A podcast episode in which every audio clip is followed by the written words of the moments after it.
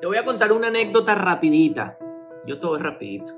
Eh, hace un par de años, luego de que mi papá muriera, yo estaba en una conversación con mi primo Miguelito Díaz, que él es un cantante de música llanera súper importante eh, y al cual yo admiro mucho y respeto mucho porque nos criamos desde pequeñitos jugando béisbol. Y yo quise hacer un ejercicio eh, o iniciar un ejercicio de cómo escribir una canción con lo que yo quería comunicar y a través de la forma que yo sé escribir, pero llevándola al contexto de música llanera que es, que es un tanto, un tanto complicado, por así decirlo. Y este fue el resultado que logré en ese inicio de, de, de palabras, que vamos a ver si te gusta.